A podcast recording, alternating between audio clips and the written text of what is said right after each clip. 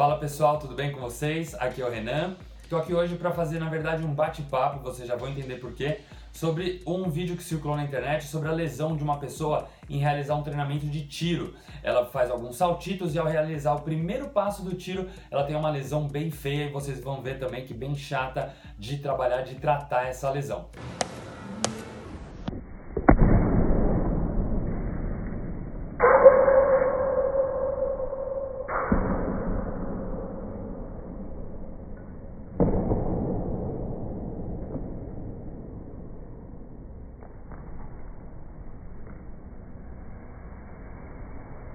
Ah, cara. Para falar um pouquinho mais com propriedade sobre esse assunto, eu convidei um grande amigo meu, Dr. Antenor Mazuia, ortopedista, para poder falar para vocês como que a, toda a coisa funciona da visão médica, da visão ortopédica, tá bom? Assim que ele acabar, a gente retorna e eu falo sobre a parte da atividade física e do treinamento.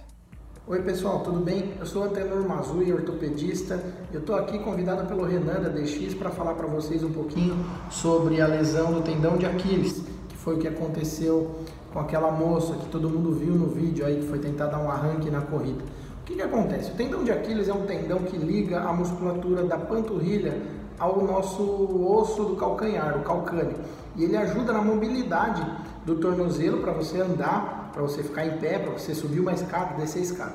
Quando a gente tem é, um, um, excesso de prática de treino ou um treino inadequado, é, aliado a alguns fatores de risco, você pode propiciar a esse tipo de lesão, que é uma lesão grave e que demanda uh, um tratamento cirúrgico, uma investigação, na maioria das vezes com imobilização, fisioterapia para recuperação. Então vou falar rapidamente para vocês o que, que acontece quando você tem uma lesão desse tendão.